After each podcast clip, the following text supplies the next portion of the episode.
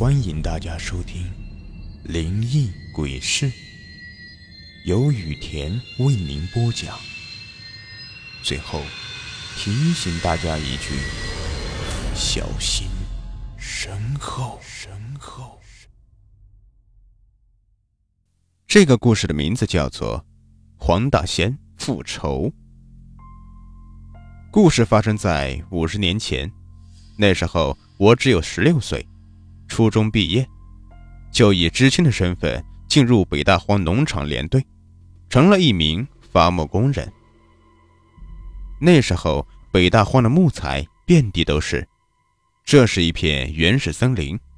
虽然是高寒禁区，不适合人类居住，但抗战前期，日本也曾为了这里的木材资源侵占过这个地方。他们在干河附近放牧。让原木顺着干水河流入嫩江支流，这样侵略者就可以获得木材。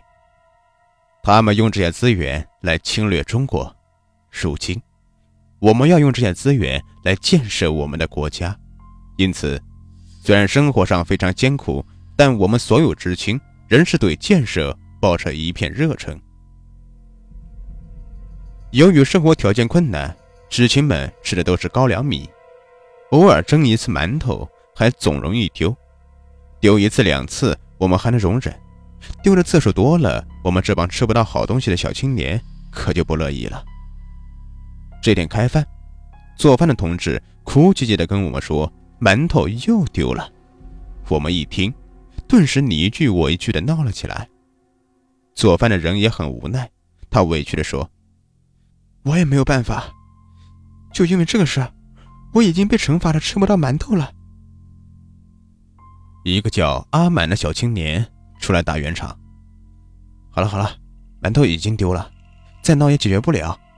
下午大家还得继续伐木呢，在这闹腾还不如回去休息呢。众人想想，好像是这么回事。这个中午，大家吃着窝窝头就咸菜，喝着脱水的蔬菜做的盐水汤，心里好不郁闷。从那天开始，阿满有事没事的就往小高那里跑，每次都是悄悄的去，悄悄的回。几经观察，阿满终于找到了偷馒头的真凶，原来是一群黄鼠狼专门围着小高，等馒头出锅，只要小高一转身去忙别的，他们就像潮水一样一拥而上，七手八脚的捧起个馒头就跑。由于黄鼠狼数量多，动作快。四周都是林地草丛，也便于他们马上隐藏，所以小高才一直没有发现馒头是被黄鼠狼偷走的。知道了谁是真凶，怎么对付这些黄鼠狼呢？他们数量实在是太多了，而且都不怕人。你看看他，他也看着你，跟你对视，还真是让人有点毛骨悚然。阿满是个手巧的人。他自己动手做了一个木猫，这是一种带机关的笼子，里面放上诱饵，黄鼠狼就只能进不能出。捉到黄鼠狼之后，阿满就用麻袋套住出口，把黄鼠狼从木猫里面倒进麻袋，直接乱棍打死。头一天晚上就打死了三十多只黄鼠狼，做饭的营地臭了一个月。可这个事儿。被附近的猎人听说了，赶快过来阻止我们，说是黄鼠狼有灵性，会报复，还会迷人，搞不好会把人搞得精神错乱、神志不清，要了你们的性命也不是不可能的。我们这帮青年怎么会信这个？照抓不误。这么抓了一阵子之后，营地里黄鼠狼的数量明显减少了。馒头也不再丢了。就在大家欣喜的觉得自己又克服了一次建设道路上的障碍时，小高出事儿了。一早上，太阳刚出来，我们就听见外面有人嚷嚷。出去一打听，女知青们说，小高突然发疯了，脱光了衣服，在帐篷里面又唱又跳的。我一听，赶快去找了指导员。指导员是男的，不能进女生帐篷，但他为人心细，平常对女生关怀也多。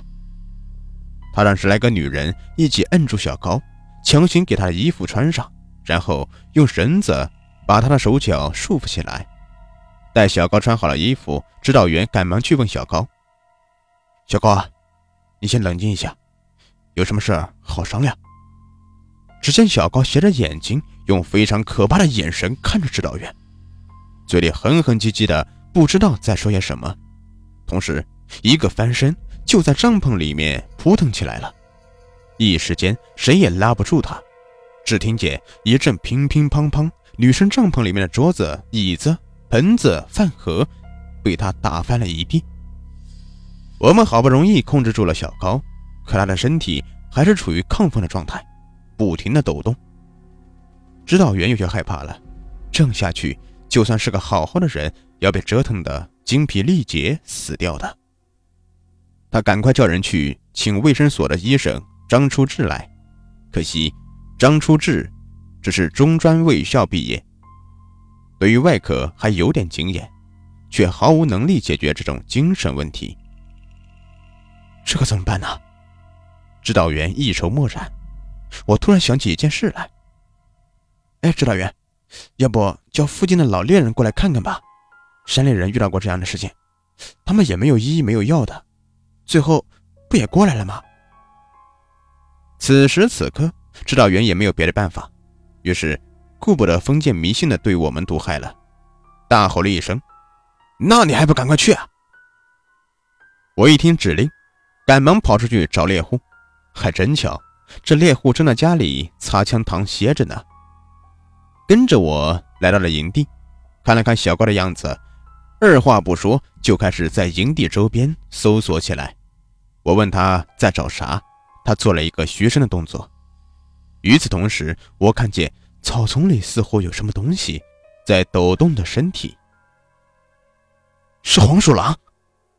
原来这家伙就藏在附近的草丛里，控制着小高的一举一动。老猎户抬手就给了他一枪，可惜没打中，这家伙吓得扑棱棱的跑了。帐篷里，小高一个白眼晕了过去。直到晚上，小高终于是醒了过来。对于今天一天发生的事情，他毫不知情，只是觉得很疲惫，身上还莫名其妙的多了很多的伤。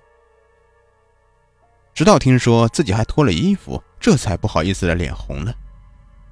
我们留下猎户，杀了口猪，请他吃了顿饭。老猎户说，他有对付黄鼠狼的经验。这个畜生暂时不敢把他怎么样，但是阿满可要注意了，他杀了不少的黄鼠狼，从对付小高的心情来看，这仅仅是他报复的一个开端。